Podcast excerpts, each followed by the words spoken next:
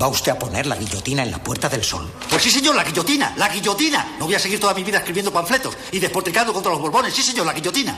La reina. ¡Zas! Guillotina. Los chulos de la reina. ¡Zas! Guillotina. Los chulos del rey. ¡Zas! Guillotina. Los ministros. ¡Zas! Guillotina. Los obispos que los rodean. Guillotina, guillotina, guillotina, guillotina. Todos guillotinados. Sí, señor, la guillotina. ¿Ha terminado usted? Sí, señor. Vamos a comer. Welcome to Carne, Carne Cru- Cruda, Cruda, the album. Join us for danger, excitement, innovations, and Emitiendo desde los estudios Goody para toda la galaxia. En colaboración con el diario.es. Carne cruda. La República Independiente de la Radio.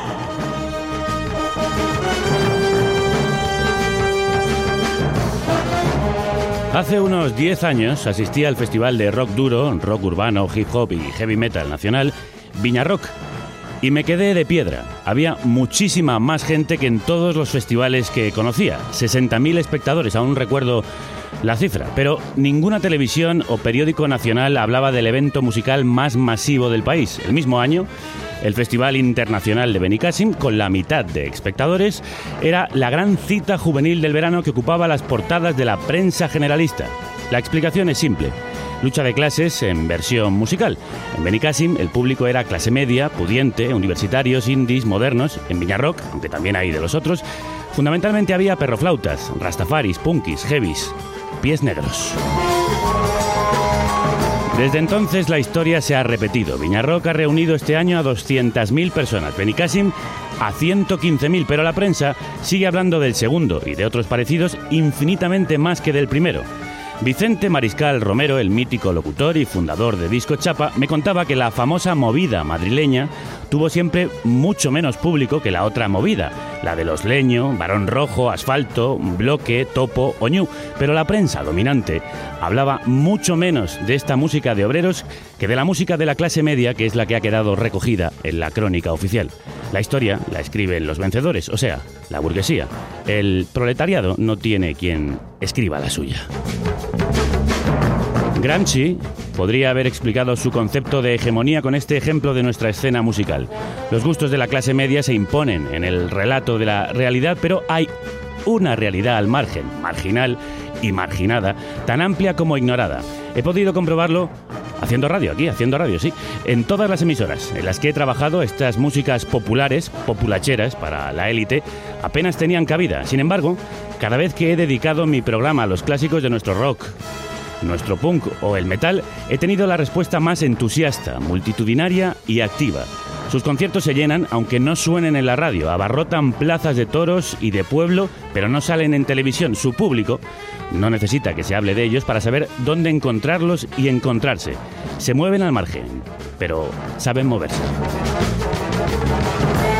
Recuerdo, por ejemplo, la famosa primera maqueta de Sociedad Alcohólica que se agotó después de vender millares en conciertos, puestos y tiendas de barrio por todo el país. Casi nadie les pinchaba, ni les pincha, mucho menos salían ni salen en televisión, pero agotaban y agotan entradas y discos allá donde van. Tampoco nadie hablaba de Viñarrock y ahí estaban esas 60.000 personas salidas de la nada llenándolo todo. Por entonces no había redes sociales, Internet era un territorio a explorar, pero había otras redes que se tejen en las calles, en los barrios y en las plazas, en las fiestas populares y en el banco del parque, con las litronas, los porros y las cervezas en el bar. Creo que esas clases populares, eternamente despreciadas, son el agente político más potente con el que se debe contar para el cambio y aún no se ha hecho lo suficiente para seducirlas.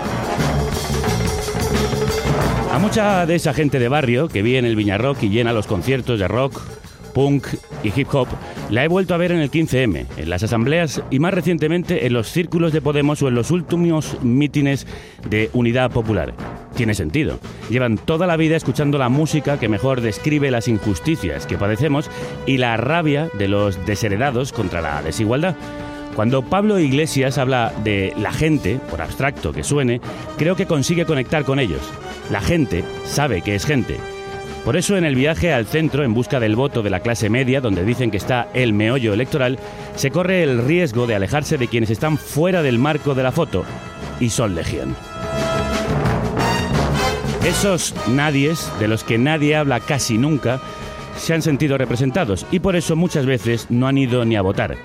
Esos son los verdaderos autores del no nos representan. A esos es a los que hay que movilizar. Creo que el día que la izquierda haga el viaje a la periferia para reclutar a ese ejército, entonces tendrá posibilidades de conquistar y abarrotar el centro por abrumadora mayoría, como en un concierto de rock. Ese día, los medios, como pasó con el 15M, van a alucinar.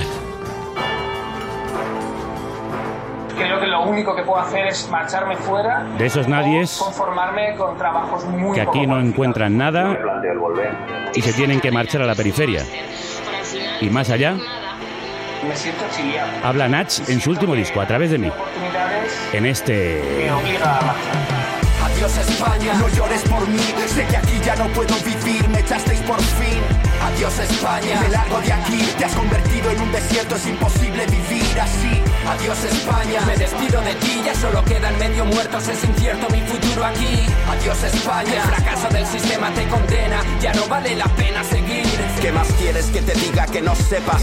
Que en esta estepa de trampas y trepas tu vida está seca, que te matas por tus metas pero siguen incompletas, que tu barrio es un acuario en el que quizá ya no quepas solo. Haz las maletas, vete, que aquí huele a retrete, a desamparo, a paro 24-7. Fuimos juguetes del desfalco, nos dejaron mancos, robando nuestros billetes, salvando a los bancos. Y ahora quien pinta de blanco el futuro, ¿quién lo intenta? Si con 600 euros no salen las cuentas, hay dos opciones, o largarse a tientas o mientras. Ver si papá te alimenta hasta los 50, te enfrentas a una muerte lenta. Si no te valoran, devoras a solas las horas en colas, imploras mejoras y lloras diciendo adiós, abrazando a tus compis. Te vas pensando que has dejado atrás a zombies, muertos en vida en la UBI por el IBI y el IVA. Sin trabajo, sin vivienda, sin expectativas, vivas como vivas, es normal que desesperes si el deporte nacional ya no es la envidia, sino hacer un ERE. Solo interesa el fútbol, leer el marca, mientras cerdos cobran sobresueldos y llenan sus arcas. Por eso haz caso a tu instinto, levanta y anda. Da igual Chile, Holanda o Nueva Zelanda. Adiós España, no llores por mí. Roder y más tardes, bienvenidas y bienvenidos a esta carnicería sonora del periódico digital eldiario.es, la república independiente de la radio que emite ondas como panes a través de carnecruda.es, iVox y casi 30 emisoras nacionales e internacionales FM y online, gracias a nuestro patrocinador Cana y sobre todo a los productores y productoras que hacéis posible la única emisión de radio de este país financiada por sus oyentes. Os seguimos necesitando. Solos no podemos. Con vosotros, sí. Recortes sociales, atentado hacia la dignidad. Adiós España y te quedas con tu fachada, chao. Por las familias que dejaste de lado, te digo bye bye. Con todo mi dolor, con lo opuesto y la esperanza de un futuro mejor, me voy alzando la voz. Si a mi familia no la toca ni Dios, si a tu familia no la toque ni Dios. Porque no existe nación, porque la acción es deserción. Vamos y pecamos de demasiados brazos cruzados, ¿no? Todo sumergido desde popa proa Por un gobierno constrictor como una boa No va pro, procuro golpear como Rocky Balboa Mira pero con lo que recojo no da Ni para un mínimo. El líquido Elimino este aire insípido Buscándome la fórmula como si fuera un químico. Living en un círculo La desesperanza cae del cielo y trae vínculos. Trae depresiones Cansado de poner granos de arena Para una montaña que se mira pero no se come. Corrupción a saco y los impuestos suben Y yo con los pies en el suelo pero como un roller. Adiós España, no llores por mí. Sé que aquí ya no puedo vivir, me echasteis por fin Adiós España, me largo de aquí Te has convertido en un desierto, es imposible vivir No nos largamos, seguimos con vosotros desde la periferia, el equipo de insurgentes de la radio que te prepara este banquete auditivo. Eva Gómez en el sonido directo, Roberto Manos Tijeras en los premontajes y ediciones, Manu Tomillo y Rocío Gómez en el guion y la producción de un programa que gestionan en las redes María Baena y Estefan Grueso y que presenta el que dirige y escribe torcido en el aire, Javier Gallego. Crudo. Mi propia situación personal me impulsa a irme fuera. Irme fuera. Se sienten como nadies en este país y se tienen que marchar porque no hay nada para ellos aquí ni nadie que les represente. Pero hay quien habla de ellos. Nach lo hace en este tema de su último disco, de este 2015, el que estará presentando este viernes 11 de diciembre en el Palacio mm, Vistalegre de Madrid. También lo intenta el candidato a las generales que os presentamos en nuestro... Menú de carne cruda. El que os sirven, como siempre, diligentes, Manu Tomillo y Rocío Gómez. Crudas tardes. Crudas, tardes. Hoy nos visita el primer y único candidato a la presidencia de gobierno que se atreve a pasar por aquí. Alberto Garzón, de Izquierda Unida, Unidad Popular. Él sí se ha atrevido. Él se atreve y en plena campaña electoral nosotros recuperamos la historia de las sufragistas, las mujeres que lucharon por el voto de la mano de Lucía Lidmaer en su planeta pop. Otras que se atrevieron. Y conectamos con el meeting de otro que se atreve que ha dado nuestro amado líder de Crudadanos a la Crudadanía. Pero antes, Rocío Javier, vamos con el candidato. Es una candidatura que recoge la llama del 15M para mantenerla viva en el tiempo. Los jóvenes nos hemos dado cuenta que nuestro sistema es realmente antidemocrático. Cuatro partidos que quieren eh, ocupar un espacio centro por optimizar los votos, diríamos, están intentando parecerse cada vez más unos a otros. Yo creo que esta candidatura expresa lo mejor de las luchas sociales, sindicales. Ya tenía mis principios, mis valores progresistas, de izquierdas, pero en definitiva de la mayoría social. En términos económicos, donde me hice anticapitalista fue estudiando el capitalismo que el proyecto de Ciudadanos es un proyecto liberal reformista que creo que es muy lesivo para la mayoría social de este país. Yo estoy acostumbrado a perder, ¿eh? o sea, soy, soy de, de Izquierda Unida. Acostumbrado a perder, pero luchador infatigable, economista, activista durante el 15M, militante del Partido Comunista, autor de libros sobre la República, las alternativas económicas a este sistema o su vida parlamentaria en esta legislatura en la que ha sido el diputado más joven de la Cámara. Desde febrero de este año es el candidato a la presidencia del gobierno por Izquierda Unida, ganando las primarias del partido y después de la candidatura ciudadana de confluencia Unidad Popular. Alberto Garzón, crudas tardes. Crudas tardes, muchas gracias. Ayer eh, le pudimos ver por fin en un debate, el debate a 9 de televisión española, al que no se presentó Rajoy, por supuesto, pero tampoco aquellos que criticaron eh, la ausencia del presidente en otros debates, PSOE, Ciudadanos y Podemos. ¿Qué le parece esto? Bueno, me parece una clara demostración de hipocresía, pero además, eh, más allá de la hipocresía evidente, un gesto muy grave porque es un gesto contra la televisión pública. No estamos hablando de cualquier debate, es el debate que proporciona la televisión nuestra, la televisión de todos y de todas. Y yo creo que hay que defenderla no solo frente a la manipulación a la que le ha sometido el Partido Popular en estos años, sino también defenderla para que sea una referencia. Y cuando hay un debate plural, oye, hay que estar por salud democrática, ¿eh? simplemente por defensa de los derechos de todos y todas en torno a un servicio público que está muy cuestionado por la oligarquía. ¿Por qué cree que a usted no le invitaron al famoso debate de Antena 3 anterior?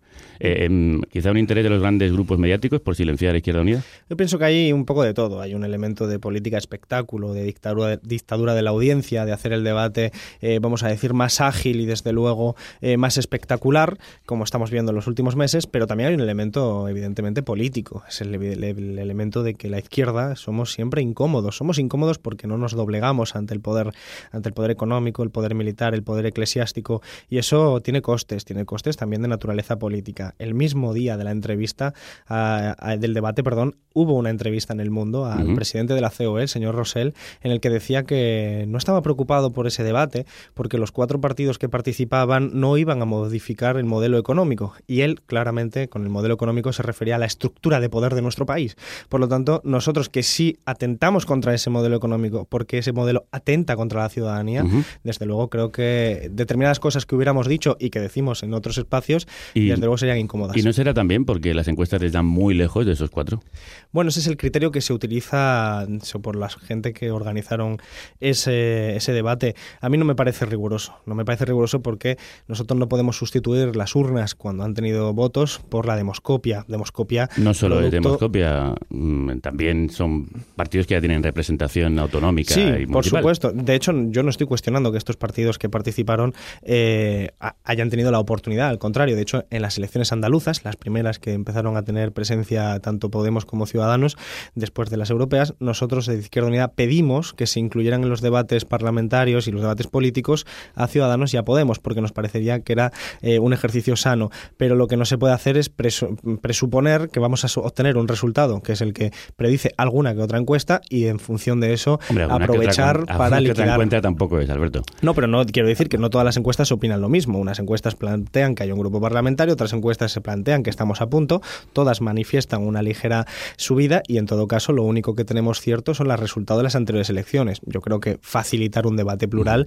no es tan difícil y además es lo que es en cualquier otro país es el ejercicio cotidiano en campaña electoral. Usted concurre a estas elecciones con, lo hemos dicho, Izquierda Unida, Unidad Popular, antes ahora en común y por otro lado su partido se presenta con otras confluencias en, en otras comunidades. ¿No están mareando al votante? Bueno, sí es verdad que no está quedando muy claro eh, en todo este proceso y hay que asumirlo como una autocrítica. Eh, no hemos podido hacerlo mejor, hemos intentado absolutamente todo. Es más, hemos intentado hasta el último minuto una confluencia absolutamente mayor que hubiera repetido las hazañas que se consiguieron en candidaturas de unidad popular municipal como la de Madrid, la de Barcelona o la de Zaragoza, por poner tres ejemplos. No se pudo hacer y lo que ha quedado es un puzzle un tanto complejo para la ciudadanía como consecuencia yo creo que de contradicciones que tenían otras fuerzas que que buscaban una estrategia que no era la de la unidad popular, sino más bien alianzas tácticas en función de su propia estrategia. Hablo claramente y honestamente de, Podemos, que fue la que renunció a esa construcción. El resultado final... Son, son ellos los culpables de no conseguir la confluencia con Izquierda Unida yo creo que no se trata de que sea con Izquierda Unida, sino ese ejercicio que queríamos hacer y que al final hemos llevado a cabo los que sí hemos querido, que es el de hacer unas primarias abiertas en el que todos los candidatos y candidatas fueran elegidos por la ciudadanía, a partir de una palabra básica de la izquierda que es el reconocimiento. Yo te reconozco a ti, eres un otro, tienes diferencias, pero podemos ponernos de acuerdo. Ese era el principio que nosotros queríamos. Efectivamente, Podemos no reconoció a Izquierda Unida, salvo en Galicia y en Cataluña. Claro, entonces ¿cómo explicamos esto? Porque parece que sí hay un acuerdo y sí reconocen al agente político en otros lugares. Izquierda Unida en Cataluña, Izquierda Unida en, la marea de Galicia, está, está con Podemos. Efectivamente, y esa es una pregunta más para Podemos porque la contradicción está en su tejado. Nosotros, eh, siendo coherentes como siempre hemos sido a nivel político, eh, allí donde se ha podido construir, lo hemos hecho. Y allí donde no se ha podido construir, naturalmente, basándonos en el principio que dos no colaboran si uno no quiere. En todo caso, eh, después de esa ruptura que Podemos promovió unilateralmente, Podemos inició una estrategia de giro al centro, junto con el resto de partidos, que naturalmente eh, si se hubiera producido antes hubiera hecho mucho más difícil cualquier tipo de confluencia, porque se han aceptado cosas del adversario que nosotros jamás aceptaremos. ¿Cómo qué? Bueno, aceptamos, eh, es decir, han aceptado y no aceptaríamos nunca los compromisos, mantener los compromisos internacionales con la OTAN, por ejemplo, eh, defender el libre mercado en el sector eléctrico, que es un sector oligárquico siempre del régimen. Pero entonces la gente de Izquierda Unida que sí lo está, que sí se iba con Podemos en Cataluña o Galicia, ¿está aceptando eso? No, la gente de Podemos ha aceptado los grupos independientes. Allí no es Podemos el que lleva la batuta, allí es, en todo caso, un partido como Proceso Constituyente, un movimiento como, dirigido por ADA, claramente rupturista, claramente republicano, o en el caso de Galicia, la coalición que ya existía antes con Beiras, que sigue siendo absolutamente rupturista. Pero es Podemos en el resto del Estado el que ha empezado a asumir una serie de elementos programáticos que lo sitúan en un espacio muy diferente al del Podesmo fresco y rupturista de la mayo del 2014. Em, le han criticado el, intento fallido de algunos sectores de su propio partido, del PC, de alcanzar esta confluencia con Podemos, que sin embargo sí han conseguido, como estábamos contando, eh, otros compañeros suyos. El 20 de desembre podem aconseguir un referèndum per Catalunya. Per defensar els nostres drets i llibertats. Des d'una sobirania plena. Sense desnonaments ni retallades. Construint aliances des de baix. En comú podem. En Comú Podem es eh, la confluencia en Cataluña, como decíamos. Aquí a nivel nacional no se consiguió. ¿Quién rompió? ¿Fueron ellos? Literalmente y sistemáticamente. Además, yo lo puedo eh, prácticamente decir con total honestidad porque fui el que se dejó la piel literalmente para intentar llegar a un acuerdo con todo el mundo. Ellos no dicen lo mismo. Bueno, ellos dicen, en realidad, en este caso no han sido del todo, eh, no han faltado la verdad del todo, sino que han dicho algo, algunos elementos que ayudan a entenderlo. Por ejemplo, que nunca quisieron un pacto con Izquierda Unida. Yo creo que una parte de la organización sí ha querido siempre una convergencia. Al final nos encontramos con que ellos mismos aceptaron que lo único que querían era un mercado de fichajes. Un mercado de fichajes que consistía en comprarme a mí como si fuera Messi y en comprar a una serie de personas a través de un proceso de, mercado de invierno, para que nos entendamos como metáfora futbolística.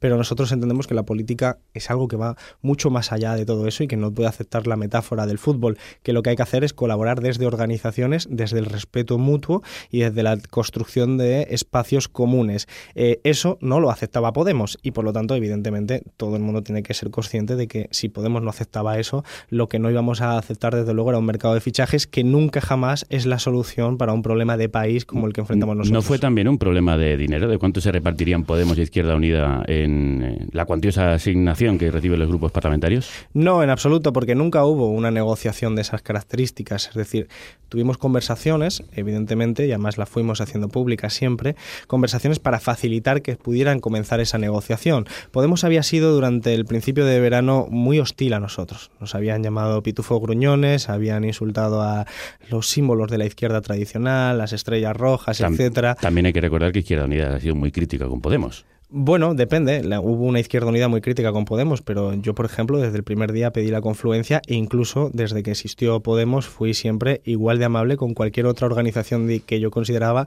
rupturista y fresca. Sí, pero miembros de su partido les han criticado por adanistas, por comerles el terreno electoral, en fin, por creer que están inventando la política, etcétera, etcétera. Hay muchísima, hay una larga lista y es de posible, gente de, Izquierda Unida. Y es posible, te acepto que desde el respeto haya elementos de esa crítica que sean razonables, porque yo puedo respetar a otra formación, pero también tengo el derecho de decir la verdad. Igual que he sido autocrítico en mi formación, puedo ser crítico con muchos elementos de otras formaciones sin que ello implique el reconocimiento como enemigo. Ahora bien, evidentemente nosotros desde Izquierda Unida siempre favorecimos una coalición, un espacio de construcción común de trabajo, no solo con Podemos, ¿eh? sino con todas las organizaciones y en tejidos que nos permitieran a todos trabajar. Desde luego, todo eso era difícil. Lo que ocurre es que directamente se encontraba con el obstáculo principal de que la cúpula de Podemos no quería. ¿Y a usted le ha lastrado esa famosa mochila en la que hay eh, luces, como la historia de un partido tan, tan longevo como Izquierda Unida, pero también enormes sombras? No, lastrar no. Es decir, la mochila eh, es un elemento histórico que hace una metáfora, yo creo que muy acertada, sobre elementos que nos han traído hasta aquí. Y el elemento que nos han traído aquí es la lucha de nuestros padres, madres, abuelos y abuelas que se ha hecho en el seno de organizaciones, también de Izquierda Unida. Hace 10 años, aquel que era desahuciado, aquel que perdía su empleo en cualquier pueblo de este país, lo normal es que acudiera al concejal de Izquierda Unida, porque el 90% de la ciudadanía votaba PP-PSOE, estaban copadas las instituciones por esos partidos que defendían un modelo de burbuja inmobiliaria determinado. Todo eso también es mochila. ¿Y hay elementos dentro de esa mochila que son negativos? Por supuesto que sí. Y hemos luchado contra ellos y hemos hecho un proceso de renovación que de hecho sintetiza en que yo sea el candidato a presidencia del gobierno. Hace cinco años, crudo, eh, me estabas entrevistando como un simple eh, militante de base de Izquierda Unida, especialista en materia económica. Cinco años después soy candidato a la presidencia con 30 años eh, por Izquierda Unida, Unidad Popular. Eso solo es posible en una organización que sea profunda profundamente democrática. Ninguna otra organización en la historia de este país hubiera permitido eso. Se les ha acusado de lentitud en la reacción precisamente ante los acontecimientos, la crisis, las necesidades de la ciudadanía y precisamente también en darle usted quizá la alternativa a ser candidato cuando era el más, el más claro representante de esa, de esa indignación popular. Bueno, la historia tiene sus ritmos, las organizaciones también. Yo creo que a lo mejor hubo cosas que hubiéramos podido hacer mucho más deprisa, pero desde luego hay que entender que hemos sido consecuentes y los procesos lo hemos realizado yo creo que con bastante rapidez en última instancia, es decir, ha pasado apenas un año y medio desde el resultado de las europeas, que fue un resultado muy bueno para nosotros, un 10%, Podemos sacar un 8%, también un resultado espectacular, pero desde ese momento hemos iniciado un proceso de renovación eh, muy profundo que nos ha permitido hablar de una candidatura de confluencia dentro de Unidad Popular en unas coordenadas que hubieran han sido impensables hace dos años. Y entonces yo creo que todo eso hay que saber reconocerlo porque es un instrumento de transformación social muy efectivo. Y esa unidad popular en la que se ha integrado Izquierda Unida ha sido un intento de última hora de renovar o limpiar esa marca del partido que estaba lastrado, pues lo sabemos, ¿no? Por escándalos como el de Morán Santín, por la participación en las tarjetas black de algunos miembros de la Federación Madrileña y en fin, y incluso por algunas disputas que ha tenido usted públicamente con algunos de esos miembros. Bueno, no creo que, sea una parte de la estrategia, ni mucho menos, sino más bien la actitud coherente de quienes pensábamos en ese tipo de políticas. Es decir, nosotros, en, yo por ejemplo, nunca he sido un patriota de partido, yo soy un patriota de ideas y de hecho defiendo mis ideas y siempre he sido muy crítico dentro de mi organización, lo era antes de, la, de las elecciones europeas, ha quedado constancia en muchas ocasiones, la hemeroteca está ahí para revisar limpiarlo y hemos iniciado el proceso de renovación, por ejemplo, para limpiar lo que ha sido todas las circunstancias de Madrid, de las tarjetas Black, etcétera, que lo hemos conseguido pasar a, la historia y hemos conseguido refundar nuestra organización en Madrid y hemos conseguido poner en marcha un proceso verdaderamente entusiasmante. Es verdad que hace muy poco tiempo que, ha terminado de, fructificar, pero lo que estamos notando en la gente es... Quizá un poco eh, tarde. ¿Cómo? Quizá un poco tarde. Bueno, un poco tarde, ¿no? Los tiempos son los que son. Quiero decir, las candidaturas de Unidad Popular Municipal llevaron un año de recorrido. Hemos construido una candidatura muy parecida a todo ello, con unos mecanismos democráticos en dos meses. Es decir, ha sido verdaderamente difícil, pero se ha hecho gracias al esfuerzo de muchísima gente que desde luego no es de Izquierda Unida. La mayoría de la gente que se está sumando a este proceso no es de Izquierda Unida, sino que cree ciertamente, honestamente, en una política que se haga por mecanismos democráticos, por debates políticos, sin mercado de fichajes, sin una organización jerárquica, sino con unas primarias que evidentemente incluya un programa rupturista que no se modifique. A pesar de eso, y perdóneme o permítame la ironía, la unidad popular en su caso parece la unidad de una sola persona. ¿Por qué aparece usted solo y tan solo? Yo creo que hay un mito con respecto a eso de que estamos no es solos. un mito, Albert. No, no, que, esté, no, que, estéis solos, sino que aparecen. La, imagen fundamental, la, persona a la que conocemos es Alberto Garzón, no conocemos más. Sí, pero es resultado en gran medida de la política espectáculo en la que, por ejemplo, las televisiones, cuando nos llaman a nosotros, las televisiones privadas, nos dicen, eh, podéis venir, pero solo puede venir Alberto, que es el conocido por la gente, es el que genera audiencia. Pero no puede venir nadie más. No puede venir, por ejemplo, Enrique Santiago, que es el abogado de la causa contra Bárcenas, nuestro candidato número 3, y la otra persona que es la única de Izquierda Unida en la candidatura. Entonces, esa serie de limitaciones hace que se pueda dar fortaleza a un mito, pero no deja de ser un mito. Es decir, cualquiera que se acerque a los actos de Izquierda Unida Unidad Popular en esta campaña o cualquiera que se acerque a la Asamblea de Unidad Popular en cualquier parte comprobará la, frescura, la ruptura y la, el entusiasmo que existe desde abajo, construyéndose desde abajo. Y ahí es donde la gente podrá darse cuenta de que no es que estemos solos, sino que realmente estamos construyendo algo verdaderamente con capacidad de transformación. No están solos, pero incluso en el vídeo promocional de la campaña se habla de esa soledad. Estamos solos en la pelea contra esta realidad. Solas y solos. Por querer ser como somos. Por querer imaginar otro país. ¿Por qué no nos han presentado al resto de su equipo? Bueno, precisamente lo vamos a hacer dentro de un rato. Vamos a hacer dentro de un rato. Nos ha parecido muy interesante poder presentar a toda la gente que está en las entrañas. Las entrañas quiere decir todo lo que eh, da sentido y soporte a una campaña que está siendo verdaderamente eh, bonita y yo creo que entusiasmante. Es decir, los compañeros y compañeras que trabajan en redes, los compañeros y compañeras que trabajan preparando actos, todo eso. De hecho, lo que tratábamos en el vídeo, ese vídeo que yo creo que ha salido magnífico, es darle la vuelta a esa idea de la soledad y a esa idea de la mochila como elementos peyorativos, ¿no? La gente nos dice, es que estáis solos o es que tenéis mochila como un elemento peyorativo. Y nosotros decimos, mira, no estamos solos y es verdad que tenemos mochila, pero para construir un futuro más justo partiendo de la lucha del pasado. ¿Y dónde están las, personas que acompañan a Alberto Garzón? Porque ahora mismo de Unidad Popular solo conocemos a Alberto Garzón, se lo digo en serio. Sí, pero evidentemente es una limitación que nosotros intentamos superar con la modestia que tenemos.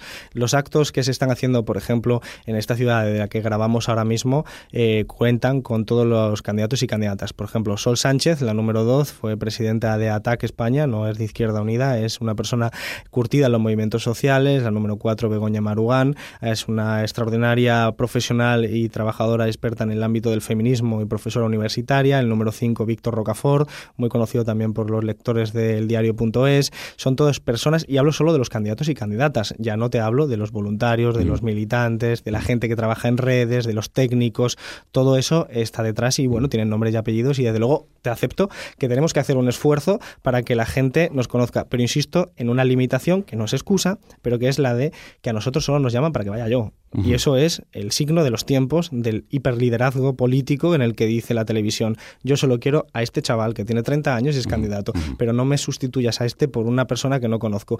Eso existe. No justifica, pero eh, explica. Hablando de nombres propios, algunos que conocíamos, eh, cuatro miembros de su equipo de campaña eh, han, han, dimitido, muy cercanos algunos de ellos a usted. ¿Le abandonan en mitad del camino? ¿Otra vez la soledad? No, pero porque eso además fue una malinterpretación muy clara. La, la noticia que salió sobre las dimisiones se refería fundamentalmente a dos personas, a Lara Hernández y a Ramón Luque, y no han dimitido. Es decir, simplemente... No, no han dimitido de Izquierda Unida, pero sí del equipo de campaña. no, hubo una modificación en el equipo de campaña y ellos mismos cambiaron de rol. ¿Por qué? Porque habíamos eh, llegado a unas circunstancias en las que, como tú en principio explicabas, había unas convergencias en unos sitios y en otros no. Eso modificaba sustancialmente la campaña. Lara Hernández, por ejemplo, está trabajando continuamente día a día en la campaña y está preparando los actos. Es decir, está en el equipo de campaña y Ramón Luque sigue siendo el responsable de eh, estrategia electoral. Lo que ocurre es que esos grandes titulares, pues efectivamente generan ese morbillo, pero eh, cuando cualquiera que le quiera preguntar a esas mismas personas directamente le podrá responder efectivamente con respecto a la realidad y no al morbo. Hablando de titulares, eh, vamos ya con la campaña y sus mensajes. Ujú. Le hemos oído últimamente varios dardos hacia, hacia Podemos. La actual estrategia de Podemos no simboliza en absoluto eh, los valores del 15M, no simboliza los valores que hemos estado reclamando como ciudadanía durante mucho tiempo. Evidentemente, la voz de izquierda siempre resulta incómoda a proyectos que aspiran a ser la UCD del presente. La UCD del presente, ¿por qué ahora les critica y antes quería confluir con ellos? Bueno, porque han cambiado, porque han cambiado. Podemos siempre empezó desde el principio diferenciándose de la izquierda que es un, representamos nosotros y está muy bien eso.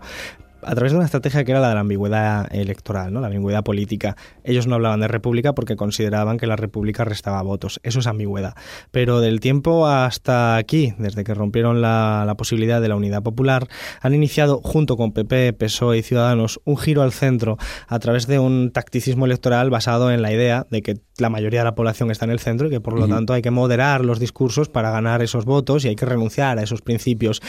Y ese giro ha permitido, por ejemplo, lo que hablábamos al principio. Ese es el espíritu de parecer la UCD. No es algo eh, circunscrito solo a Podemos, pero han permitido esa frescura y esa ruptura, que es un elemento que la propia gente de Podemos está recriminándoles, ¿no? Por ejemplo, lo que decía al principio de los compromisos con la OTAN, que eso ya no es ambigüedad, eso es querer mantener los compromisos con la OTAN. El libre mercado en las eléctricas, eso tampoco es ambigüedad, eso ya es una decisión concreta. O renunciar al proceso constituyente y apostar por alabar la Constitución del 78 tampoco es ambigüedad. Es una decisión concreta que, por cierto, rompe con esa tradición que veníamos construyendo desde hace cuatro años de proceso constituyente, desde el 15M, reclamando una enmienda a la totalidad y no enmiendas parciales. Entonces, ese tipo de cuestiones nosotros las criticamos, no obstante, señalando que Podemos no es el enemigo. Pero yo no me voy a callar, no me he callado nunca lo que he dicho dentro de Izquierda Unida, ni lo voy a hacer nunca. Porque pero ¿cómo, no me voy a callar cómo se van a, cómo se van a entender en las confluencias y cómo se van a entender después de las elecciones? ¿Puede haber pactos?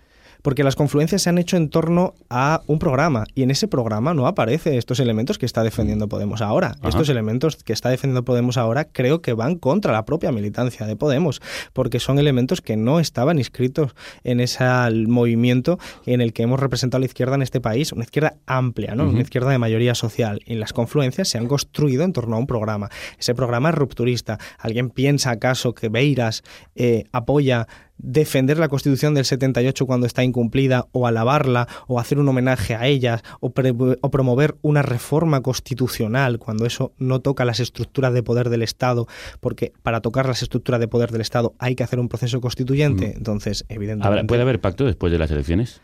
Pueda- pacto de qué naturaleza Pues entre Podemos y, Ah. y Izquierda Unida Unidad Popular, sumar votos para tener más fuerza en el Parlamento. Bueno, son futuribles. Desde luego nosotros, como siempre hemos dicho, con respecto a todas las formaciones, aquellos que quieran eh, pactar con nosotros, eh, lo, lo que tienen que hacer es leer nuestro programa y desde luego ver si estamos de acuerdo. Si hay una serie de condiciones, por ejemplo, la, la derogación de la reforma laboral de 2010 del Partido Socialista, del Partido Popular 2012, creación de un pueblo de banca pública, nacionalización de las empresas estratégicas, pues podemos hablar, desde luego que sí, pero si no se dan esos mínimos, naturalmente no. No obstante, yo soy eh, de los que espera que la izquierda se repiense después del 20 de diciembre, que lo repensemos todo, una izquierda muy amplia, que lo repensemos y que estemos eh, volviendo a la radicalidad democrática que hemos defendido en estos cuatro años y abandonemos este giro hacia el centro que está haciendo muchos partidos. Insiste mucho en, en esa radicalidad de la izquierda a lo largo de esta campaña y en su propio vídeo eh, no esconden esos referentes, los referentes de dónde vienen. ¿Qué le vamos a hacer si al cerrar los ojos nos emocionan los mismos recuerdos? Una misma actitud y un mismo lenguaje frente a los problemas esenciales del pueblo. O fascismo foi vencido. Dolores y Barrulí, Oviedo y Jorge Albert Vical. Allende, la pasionaria. Eh, ¿Hay electorado suficiente para, para, ganar las elecciones? Porque sumando eh, de forma optimista y llamando izquierdas a cosas que no se comportan a veces ni siquiera como tal, PSOE, Podemos, Izquierda Unida, Bildu y Izquierda Republicana darían 156 según las encuestas del CIS, muy lejos de los 176 necesarios. Efectivamente, la izquierda tiene que repensarse claramente después del 20 de diciembre, porque lo que, la pregunta que debemos hacernos es cómo es posible que después de cuatro años de irrupción del 15M, de las marchas por la dignidad, de rodear el Congreso, de peticiones de proceso constituyente, de las mareas de diferentes colores, de poner al régimen prácticamente al borde del abismo, cómo es posible que después de esos cuatro años las encuestas digan que puede gobernar el Partido Popular con Ciudadanos? ¿Y qué hizo mal Izquierda Unida en este proceso? Cuando era quizá el momento preciso para que captara esa indignación. Yo creo que en todo caso faltó ambición, pero no es tanto lo que Izquierda Unida eh, hizo mal, sino más bien lo que no hizo. Porque lo que hizo Izquierda Unida fue ser la voz de la defensa de las clases populares en este país. De hecho, iba creciendo en intención de voto. No olvidemos que prácticamente la, la intención de voto que tiene ahora mismo Podemos es la que tenía Izquierda Unida hace dos años. Y eso es una expresión de que había un clima anticapitalista, rupturista, de frustración, de querer transformar las cosas ya hace dos años. Entonces, la reflexión que hay que hacer es cómo es posible que las malas decisiones de en conjunto de la izquierda nos estén llevando un escenario así. No obstante, yo soy optimista. Creo que es posible el cambio. Lo que noto es que esta sociedad sigue pensando en la izquierda, mientras tenemos en Francia la extrema derecha gobernando prácticamente ya eh, gran parte del país a nivel municipal y regional, nos encontramos con que en España tenemos una sociología de izquierdas y una ruptura. Estamos haciendo una campaña desde Unidad Popular en la que estamos encontrándonos con actos absolutamente llenos, con triunfos en las redes, incluso en debates a los que no asistimos, eh, con cosas verdaderamente que nos hacen pensar que se puede ser optimistas y ¿Cree que puede haber una sorpresa en los resultados? Estoy convencido, estoy ¿Mm? convencido. Primero porque es un escenario de volatilidad muy importante, es, nunca ha habido una volatilidad tan, tan enorme. La ley electoral hace que entonces haya todavía más volatilidad, bailes más diputados y diputadas, y por lo tanto yo creo que al final va a haber una sorpresa clara, buena y positiva, y lo que palpamos desde luego es que la gente quiere una izquierda consecuente, una izquierda coherente, y creo que vamos a poder romper esas encuestas. De lo que propone esa, esa, esa, esa izquierda en el programa, porque lo que además nos preguntan muchos oyentes de carne cruda. Un país sin terrorismo machista. Un país con una banca pública para su gente. Un país sin privilegios para sus políticos.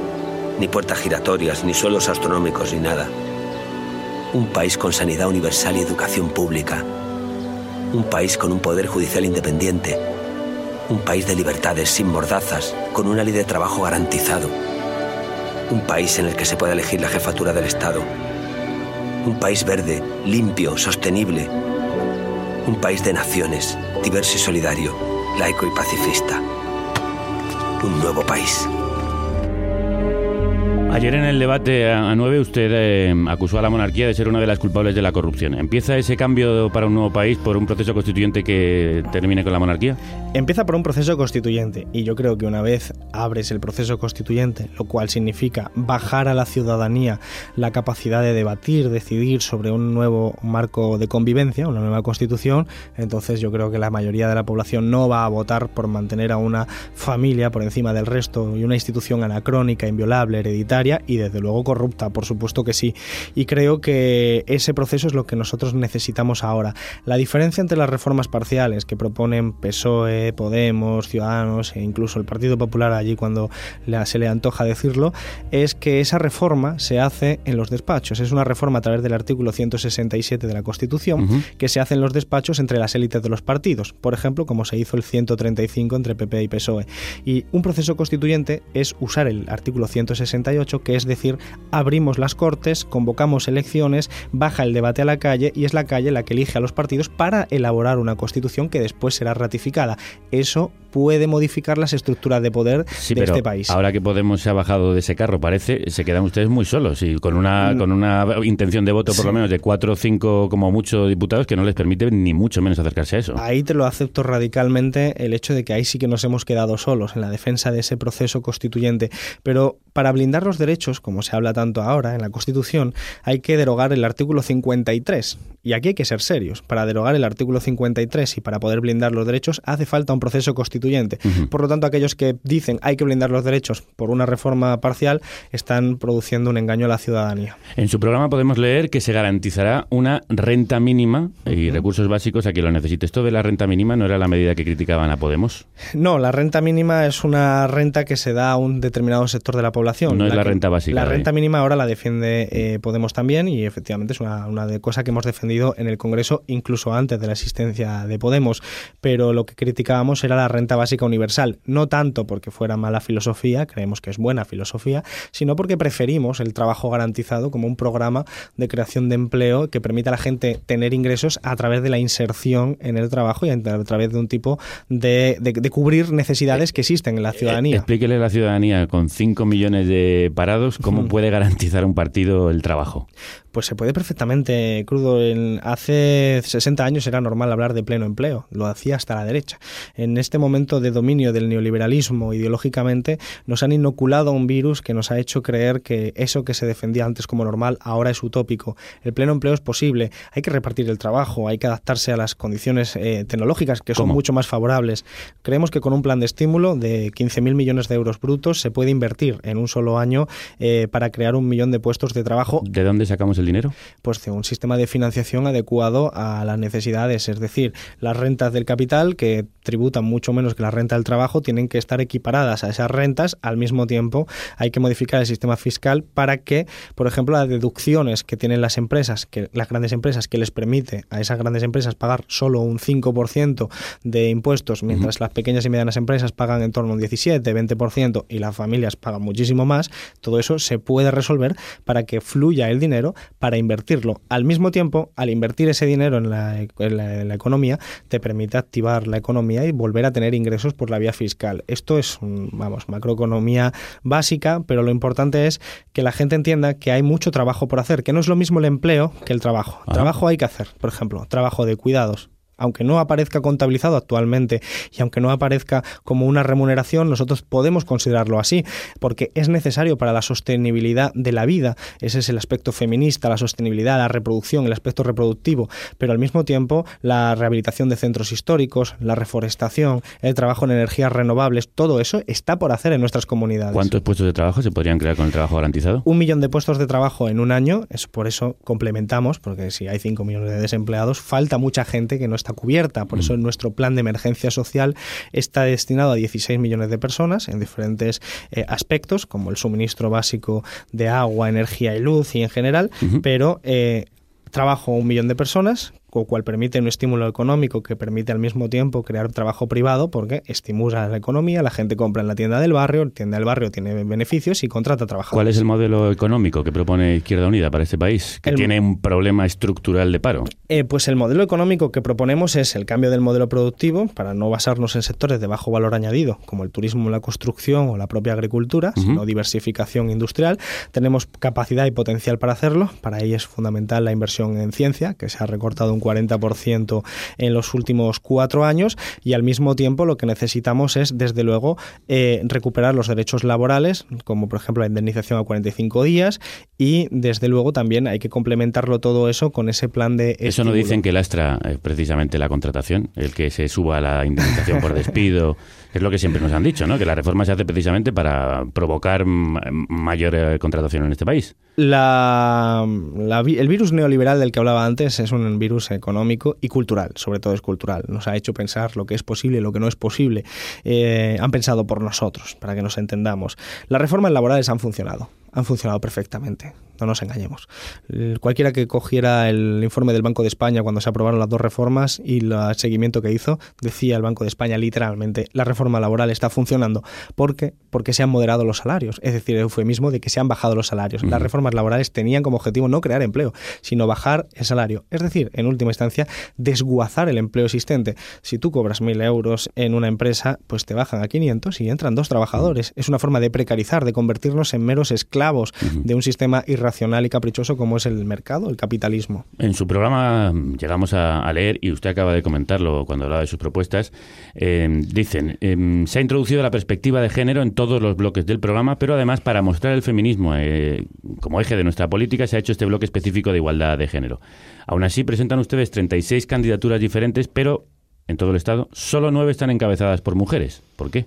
Muy bajo. Bueno, porque es un problema que no hemos sabido resolver y es que cuando hemos hecho las primarias abiertas se nos olvidó incluir mecanismos de compensación y eso hay que aceptarlo, mecanismos de compensación porque las primarias abiertas pues permitieron que salieran los candidatos o candidatas más votados y no salió efectivamente eh, con esa paridad que sí existe en la lista cremallera. Somos una formación que tiene listas cremallera por lo tanto siempre va alternando mujer, hombre, mujer, hombre y a nosotros nos hubiera gustado tener un protagonismo mucho más importante de las mujeres, pero es un fallo de diseño que asumimos porque eh, dejamos que saliera lo que la gente votó y nos hubiera gustado poder introducir algún mecanismo de compensación como existe para las cremalleras hubiera existido en el conjunto. No nos resultó fácil porque las primarias eran a nivel provincial y a nivel provincial pues eh, era muy difícil eh, poder intervenir en esa provincia y no se diseñó el mecanismo. Otro punto fuerte de su programa es la nacionalización de sectores estratégicos. ¿Cuáles? Bueno, igual que por eso insistía tanto en el elemento cultural, eh, igual que asumimos que la educación y la sanidad deberían ser públicas, y yo creo que la mayoría de la población así lo entiende, deberíamos empezar a asumir que elementos básicos para la vida, como la energía, el agua o incluso los transportes, son elementos que deben ser públicos. Deben ser públicos porque, por ejemplo, lo que ha ocurrido en nuestro país con una empresa como Endesa no tiene nombre, es un escándalo. Se repartieron 14.000 millones de euros en dividendos el año pasado en un sector eléctrico que nos sube la luz, que hace que el recibo sea cada vez más impagable, que la gente tiene frío porque no tiene capacidad para pagar su hogar y en este momento todas las demás candidaturas proponen el libre mercado. Nosotros decimos no, hay que nacionalizar. ¿Se puede hacer esto en un marco como el de la Unión Europea? Absolutamente. Hay empresas públicas energéticas en Francia y en Alemania. Si es que esto es el cuento de siempre. Sí, pero no parece que los gobiernos ni las izquierdas tengan mucho margen para maniobrar en ese marco. Tenemos el ejemplo reciente de Siriza, partido al que usted ha apoyado públicamente. Nosotros queremos que gane Chipras, porque así lo primero que pasará es que por primera vez en Grecia habrá un gobierno de izquierdas. Y yo estuve la semana pasada en Berlín con el economista jefe de Siriza, que hemos venido durante muchos años trabajando de Izquierda Unida de Siriza el, el programa económico. ¿Le decepcionó que se plegase a las exigencias de la Troika después de haber convocado un referéndum popular que le dijo lo contrario? Sí, por supuesto, hay que contemplarlo como una derrota de la izquierda. Al sistema nada le viene mejor que los recortes los gestione la izquierda para deslegitimar la alternativa y para poder obedecer a esa máxima de Margaret Thatcher de no hay alternativa. Nosotros creemos que Grecia tiene una situación de correlación de fuerzas muy perjudicial, es en torno al 1,6% del Producto Interior Bruto de la zona euro, nosotros somos el 12% y tiene mucha menos capacidad, aparte de que está totalmente bajo una camisa de fuerzas, de memorándums, que hace que hubiera quedado sin margen. Pero en todo caso, creo que al final la voluntad popular es la que debería haberse eh, preservado. No obstante, hubo unas elecciones que ganó Siriza y eso es lo que hay que respetar. Estamos introduciendo algunas preguntas que nos han enviado los oyentes a lo largo de esta entrevista, pero me viene muy al caso esta y nombro a quien la hace. Eh, Joe de Badajoz o Jo de Badajoz eh, le pregunta si se saldría del euro si nos obligaran a no cumplir con el programa. No creo que se dé esa disyuntiva. Yo creo que el euro es una mala idea, ha sido una mala idea. De hecho, Izquierda Unida fue la única formación que estuvo en contra de Maastricht y en contra de este sistema y esta arquitectura de la Unión Europea, hay que recordarlo, pero no es lo mismo, utilizando una metáfora, eh, no subirte al avión que lanzarte cuando estás en pleno vuelo y sobre todo sin paracaídas. El euro no es el problema de la economía española, el problema de la economía española es la estructura productiva, la desigualdad de renta, riqueza y poder. Tener una moneda propia no hace que de repente tengas una estructura de alto valor añadido con la que exportar productos de, alta tecnología. Necesitamos eh, hacer este debate sereno, pero no es el euro, digamos, el elemento fundamental. ¿Y, cómo se van a enfrentar? Esta pregunta es muy pertinente de Ignacio Font a los bancos cuando Izquierda Unida tiene una deuda inmensa con ellos. Bueno, es que nosotros eh, tenemos eh, deudas con los bancos, es cierto, pero nosotros pagamos hasta el último céntimo con toda la sangre, igual que pagaría cualquier familia que esté endeudada o cualquier empresa. A nosotros no nos condonan los bancos esas deudas y de hecho yo creo que es evidente que con todo el discurso que hacemos contra los bancos y la oligarquía que representan, queda claro que nosotros no tenemos ningún favor por parte de los bancos. Creo que en este caso hay que ser riguroso. No cabe la demagogia ni el populismo de decir que uno está absolutamente a merced de aquellos que piden préstamos, como si el estudiante o la familia o la pequeña y mediana empresa que tiene que pedir prestado al banco se convirtiera de repente en votante del Partido Popular o partidario del capitalismo. Resulta que nosotros somos eh, coherentes y tenemos que enfrentar campañas electorales contra partidos que reciben sobres y necesitamos recursos para hacerlo en igualdad de condiciones o intentar ir a esa igualdad. Y ese dinero lo obtenemos no solo de la financiación de la gente, sino también de pedir préstamos a los bancos que pagamos hasta el último céntimo. Alberto, para terminar, no le pido un deseo, sino ¿qué cree que va a ocurrir el 20D? Yo creo que va a haber una sorpresa y esto evidentemente también es un deseo, pero creo firmemente y honestamente en que va a haber una sorpresa. No te podría dar una predicción porque sinceramente no creo que sea capaz de hacerlo nadie, pero sí pienso que hay posibilidad de cambio, que vamos a poder tener un grupo parlamentario determinante para el día después y que es posible que el Partido Popular y Ciudadanos no gobiernen en este país eh, como ha gobernado cuatro años el Partido Popular. Alberto Garzón, candidato a la presidencia por Izquierda Unida, Unidad Popular. Muchísimas gracias por haber estado así, mm. aquí y mucha suerte. Muchísimas gracias como siempre, de verdad, muchas gracias. Nos pregunta en la moda el grupo musical burgalés que quién nos va a salvar. Pues eh, muchos partidos lo proponen, Izquierda Unida entre ellos.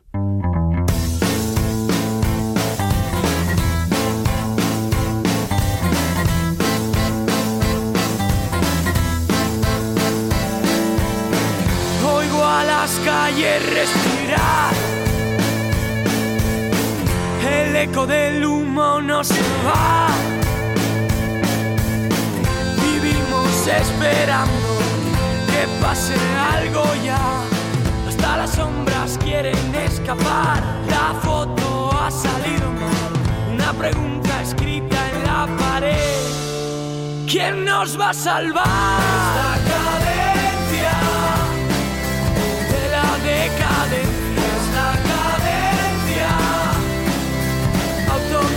Es la cadencia de la decadencia es la cadencia. ¿Quién nos va a salvar?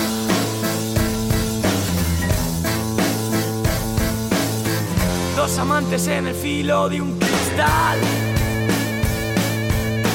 No tendrás otra oportunidad. Hemos tenido todo, lo hemos dejado caer, hasta las sombras quieren escapar, la foto ha salido mal, una pregunta escrita en la pared, ¿quién nos va a salvar? La cadencia de la decadencia. Es la cadencia, autocomplacencia. Es la cadencia la decadencia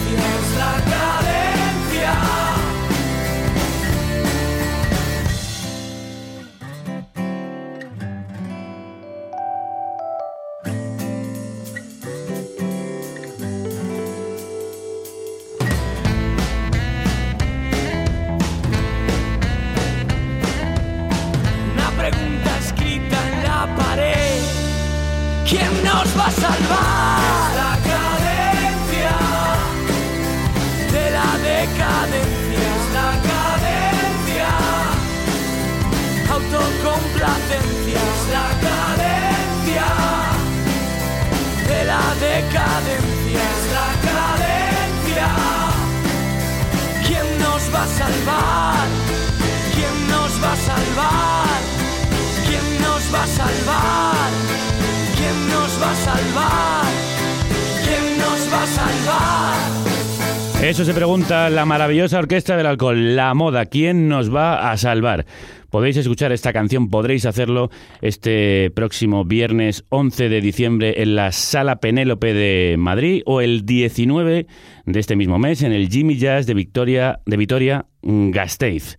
Esa pregunta que resuelve, por supuesto, ¡Quiero nuestro... mi bocadillo!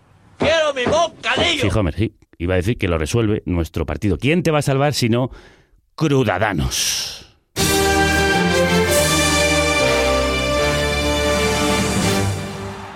Días, desde el Palacio de Deportes de Andorra, donde tiene lugar el esperado mitin de Crudadanos. Hace pocos minutos que el amado líder ha salido al estrado arropado por gritos de gallego, preséntate tú que yo no llego, y crudo, crudo, a trincar yo te ayudo. Entre las promesas más relevantes que el líder de Crudadanos ha enunciado podemos destacar la de una renta básica universal para participantes en SICAPS y la pena de muerte para quienes se descarguen películas de José Luis García. Escuchamos al amado líder. Y os prometo que sea el que sea el resultado de las urnas, me jugaré la presidencia del gobierno a piedra, papel o tijera. Se acerca el tiempo del cambio, del cambio de chaqueta, del cambio de divisas y del cambio de hora. Porque cuando ganemos se cambiará la hora todos los meses y a las 3 será las 2 para que ganemos una hora más mensual. Aquí va a ganar todo el mundo. Ganará la banca, ganará la iglesia, ganarán los diputados y diputadas de Ciudadanos y ganarán peso los senadores de nuestro partido de tanto comer langosta y fuá. Este país ganará tanto que acabaremos con la pobreza porque al día siguiente de formar gobierno le quitaremos la ciudadanía española a quien gane menos de mil euros mensuales. Vamos a redistribuir la riqueza porque aún hay ricos muy poco ricos y aquí sobra mucho muerto de hambre. España será un país próspero en la Champions League del capitalismo global. ¡Viva España que está llena de españoles, muy españoles! ¡Y viva Andorra y la Confederación Helvética! España volverá a ser una y nos anexionaremos Portugal, Córcega, Cerdeña y el condado de Treviño. Vamos a españolizar a los niños gibraltareños y vamos a ponerle letra al himno español y esa letra se le va a poner Nacho Cano. Y la va a cantar Amaya Montero de la oreja de Van Gogh.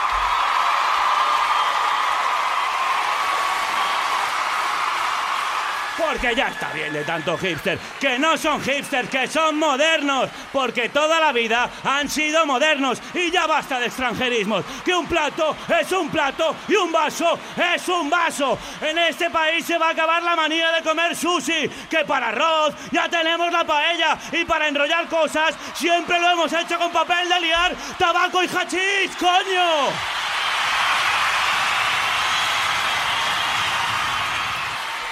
Como podéis escuchar, la gente está enfervorecida, ilusionada y llena de esperanza en el futuro. El amado líder lo ha vuelto a conseguir y hoy podemos decir que España lo tiene, de verdad, muy crudo. Esto es todo por el momento. Devolvemos la conexión a los estudios centrales de Carne Cruda.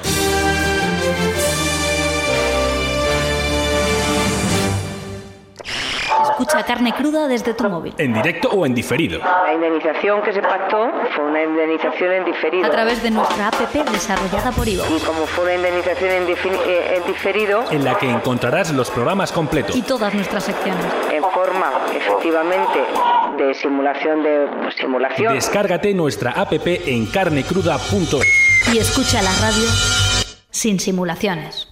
Y después de nuestro espacio electoral, la verdad hay que reconocerlo que lo peto, como amado líder estoy que lo peto, eh, pues vamos a seguir hablando de elecciones. Para que votamos, podamos votar todos, han tenido que luchar muchas personas antes que nosotros en la historia.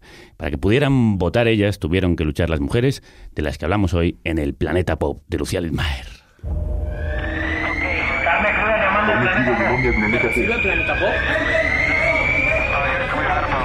Planeta Pop.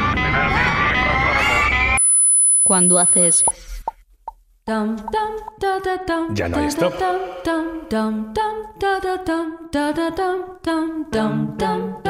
Y como siempre que viene aquí Lucía, volvemos a enfocar la actualidad cultural y política desde el prisma de la cultura popular contemporánea. A ella pertenece un temarro como este.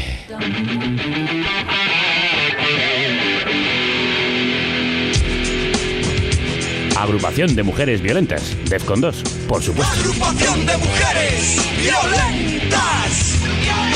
Agrupación de mujeres violentas. Agrupación de mujeres violentas. Espero que esto no signifique que me va a curtir el lomo Lucía Lizmar. Crudas tardes. Crudas tardes. Ya explicarás por qué has traído aquí a Defcon 2 y esta agrupación de mujeres violentas. Bueno, es que hoy partimos de la base de la que parte esta canción. Ante la violencia machista, autodefensa. Y tú te preguntarás seguramente, ¿y esto es pop? Exacto, yo me pregunto, ¿y eso es pop? Porque Defcon 2 eso más bien hip hop o metal o mm, hip hopero. Whatever, sí, tienes razón. Pero Defcon 2 se inspiran en esta letra en una de las máximas del origen del feminismo contemporáneo, que es de lo que vamos a hablar hoy. De la necesidad de autodefensa para lograr las conquistas sociales. Ajá. Y aunque te parezca algo extraño, hay una relación directa entre esta canción y los movimientos feministas de finales del siglo XIX, que hoy mismo están de actualidad. Es cierto que en las últimas marchas, como la del 7N, se coreaban consignas sobre autodefensa como respuesta a la violencia. Si nos tocan a una, nos tocan a todas. Ninguna agresión sin respuesta. Exactamente, y precisamente hoy de lo que vamos a hablar es de que todo esto forma parte de una historia que salta en estos días a la gran pantalla, porque se estrella la película Sufragistas. ¿Se estrella o se estrena? Ay, se estrena, bueno. bueno, esperemos que no se estrelle. Esperemos que no.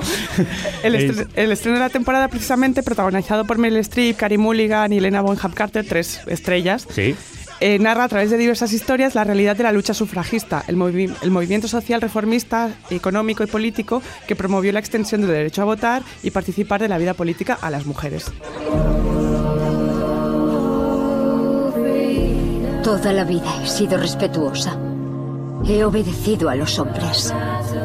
Eres una esposa, mi esposa. Y ese es tu papel. Ya no puedo seguir así. No subestiméis nunca el poder de las mujeres para decidir nuestro destino. No nos han dejado alternativa. Desafiad al gobierno. ¡Por el voto femenino! Un lema que deberíamos eh, marcarnos a fuego. Desafiad al gobierno. Tengo unas ganas locas de ver Sufragistas, la película que se estrena en salas eh, de nuestro país el 18 de diciembre. Exactamente, por primera vez en la historia llega al cine taquillero esta lucha feminista. Han tardado en hacer una película sobre un movimiento social y activista tan importante como este. Yo también lo pensaba, o sea, para tener una historia tan larga y ser tan importante... eh, Con que la cantidad de cosas que cuentan en el cine tan insustanciales y esto que es capital y todavía no lo habían contado. Eso se nota también en la falta de feminismo o en el machismo de la industria, ¿no? Absolutamente. Además, por fin llega fuera de esta idea de guetos o de nichos de mercado, ¿no? Y lo hace con la historia de Mott, de Carey Mulligan, que a quien recordaremos por El Gran Gatsby, por ejemplo, o por Drive, que maltratada por los efectos de la revolu- revolución industrial en el Londres de la época, entra en contacto con un grupo de mujeres que se convertirán en sus compañeras de lucha para lograr, bueno, como hablábamos, ¿no? Derechos tan básicos como el voto o mejores condiciones laborales. Recordemos que la película se centra en hechos que ocurren ya en el siglo XX. Sí, eso es lo más fuerte. Cuando piensas que el sufragio universal no se instauró en el Reino Unido hasta 1928, bueno, te das cuenta de que tenía que llegar una película así. Bueno, yo recuerdo además incluso cuando se discutió en la República, en España, lo del voto femenino, que había muchas mujeres que... en- progresistas, algunas de ellas que no querían que las mujeres votasen porque como no eran un sector instruido tenían miedo de que votasen a la derecha. Era una discusión muy interesante aquella, eh, pero también sorprendente, ¿no? Que propias mujeres estuvieran en contra del voto femenino. No eran target, digamos. Efectivamente. En fin, el film, que tiene toda la pinta de convertirse en una de esas pelis que arrasan en los Oscars, tiene realmente toda la pinta, es una historia con los tintes de un gran, buen drama, es la primera gran narración del movimiento.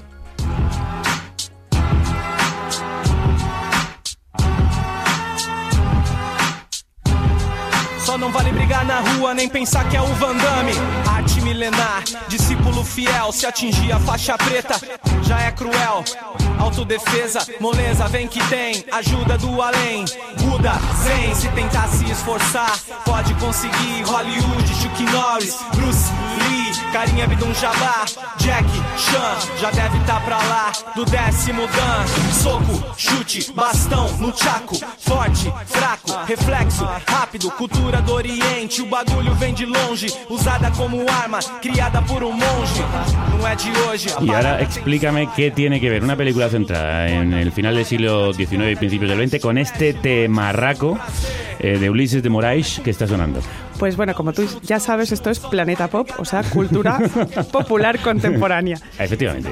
Y esta música, eh, que lo está pegando muy fuerte en los rings de la práctica de Jiu-Jitsu. No me eh, extraña, porque esto te da unas ganas de conquistar Polonia o liarte a patadas bastante grandes. sí. Totalmente. Pues el Jiu-Jitsu, como sabes, es el arte marcial japonés. Y a que no sabes quiénes fueron las grandes usuarias del Jiu-Jitsu a finales del 19, Pues no, ¿tiene algo que ver con las sufragistas? pues las sufragistas ¿Qué mismo. ¿Las sufragistas? Pero por el amor de Dios, ¿cómo es esto? ¿Estamos locos o qué? consi- consiguieron el voto a patadas. Pues, pues sí, una de las grandes bazas que cuenta la película es que descubre una parte oculta de la historia moderna. Los movimientos sufragistas crearon un brazo armado de resistencia, las llamadas sufragitsu, guardaespaldas o amazonas. Qué grande. Sí. Esto es para hacer un grupo de música ya, ¿eh? Las suf- sufragitsu. Absolutamente. que estaban encargadas de proteger al resto de militantes de las fuerzas del orden. Ajá. Porque no olvidemos que la represión policial contra las feministas fue muy fuerte. Y de ahí surgieron las sufragitsu, que hacían llaves de artes marciales para defender a sus compañeros. En fin, amazonas sufragistas luchando contra la policía. Así es. Y eh, no creas, la imagen es tan potente que un grupo de música no, pero sí que han hecho eh, un cómic que relata el- la historia de las sufragitsu. De hecho, han hecho más de uno. Podríamos hablar de toda una tendencia en la novela gráfica con esta historia.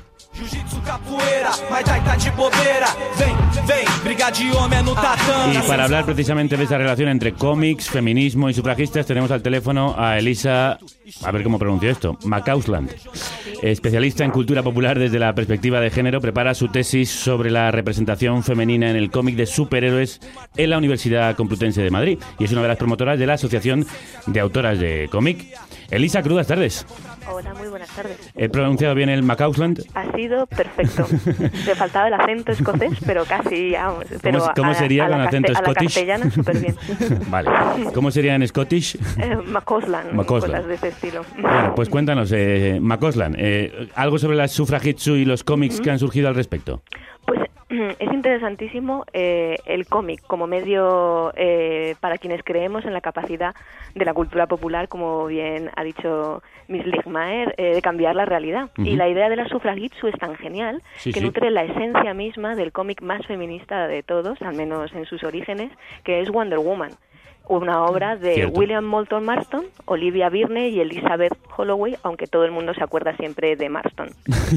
Y la cuestión Del es muy interesante porque, claro, como habéis dicho antes, precisamente en el 18 eh, fue cuando eh, el voto a las mujeres eh, se permitió en Reino Unido, pero en Estados Unidos fue en 1920 y eh, es eh, todo un, un espíritu y un movimiento que nutre eh, a- que nutre la cultura popular eh, nacida a la vera de, de la prensa, por ejemplo.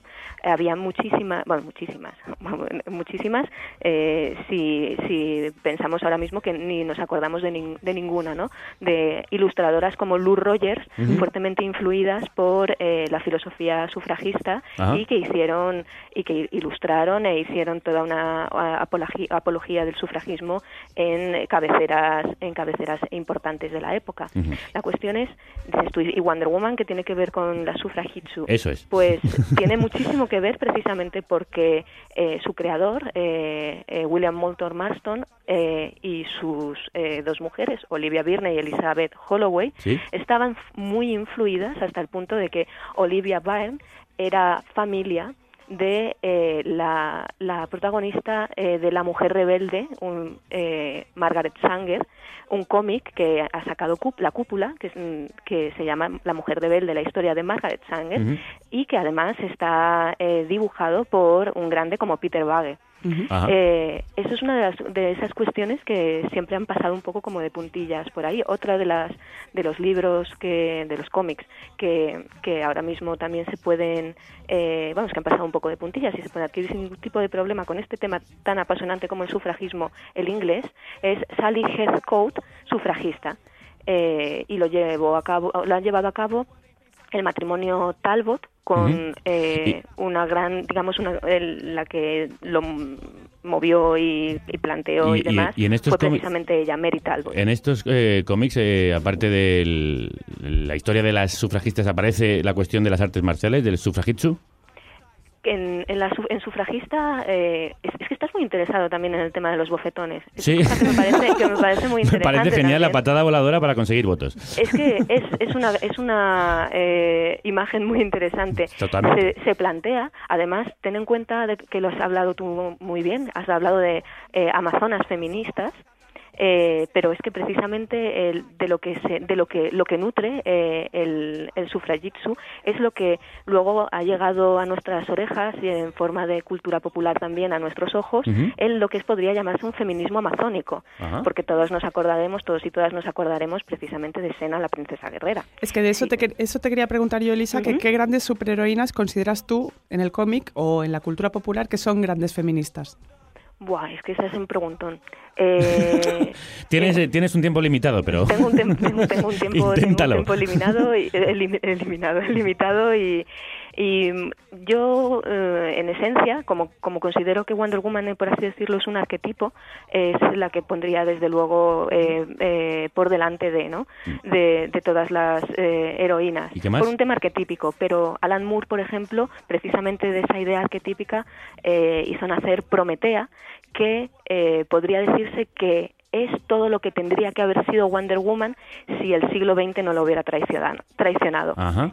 Y eh, últimamente eh, yo recomendaría muy fuerte eh, La Capitana Marvel, de Kelly Sue, de Connie Emma Ríos y David López. Muy bien, pues con dibujada, estas... por, dibujada por dos españoles. Ah, pues eh, encima, encima eso, que nos atrae más para potenciar Mm. aquí el cómic hecho por, por los dibujantes de aquí, a los que sinceramente hay que darles un buen empujón, porque además hay muy, muy buen cómic en nuestro país y también muy buenos conocedores o conocedoras de, de ello, como Elisa McCosland, que hoy ha estado con nosotros. Muchísimas gracias. Un Gracias abrazo fuerte. Seguiremos de cerca tus análisis eh, de los superhéroes y sobre todo de las superheroínas. Oh, encantadísima. Un abrazo. Un abrazo.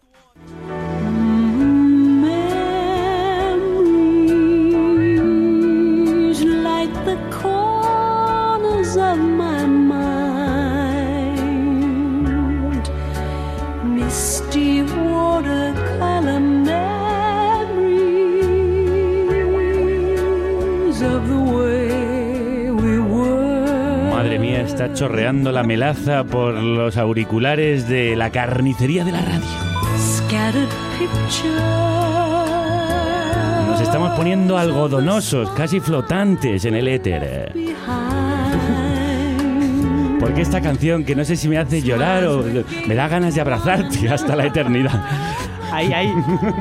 Tal como éramos. The way we were. The way we were. Barbara Streisand sonando en la carnicería, sí, amiguitas, sí. Can it Somos poliédricos y poliédricas, ¿eh? Somos súper a tope. Somos súper a tope, me la apunto.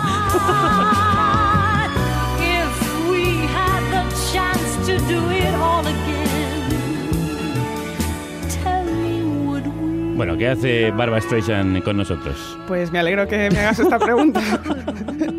A ver, tenemos aquí este temazo de la película The Way We Were, tal como éramos, porque se acerca la Navidad, porque estamos un poco así sentimentales.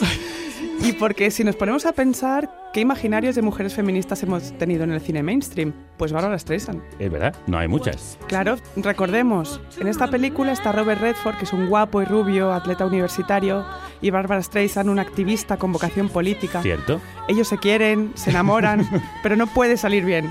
No se sabe muy bien por qué, ¿eh? también te lo digo. no está explicado, pero es así. Pero no sale bien. Y de ahí la canción. Y de ahí que lloremos todos.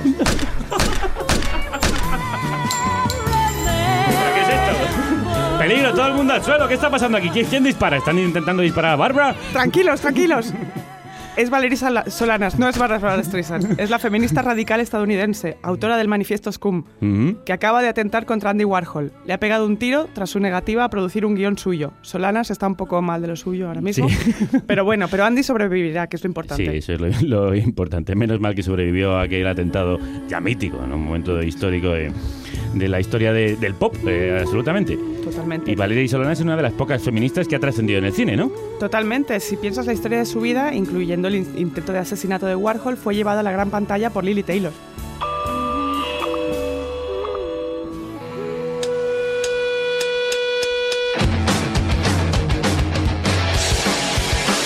Nos venimos arriba después de venirnos abajo. Aquí está Pussy Riot.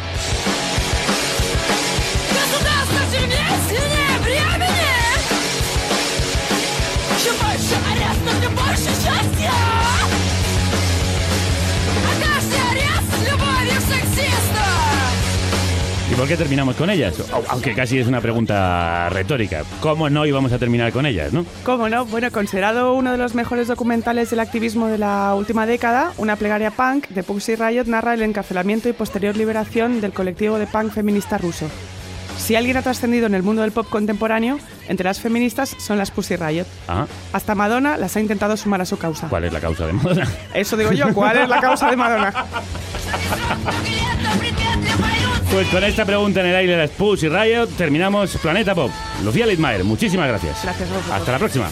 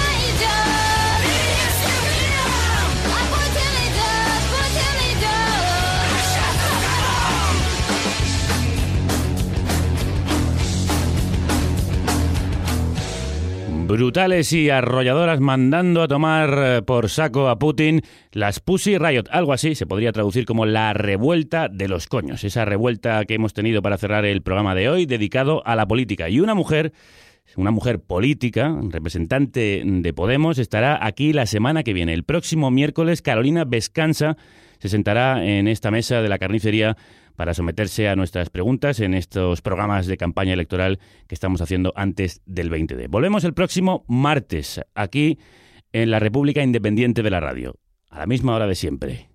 Nos encontramos también en las redes en carnecruda.es. Que la radio os acompañe.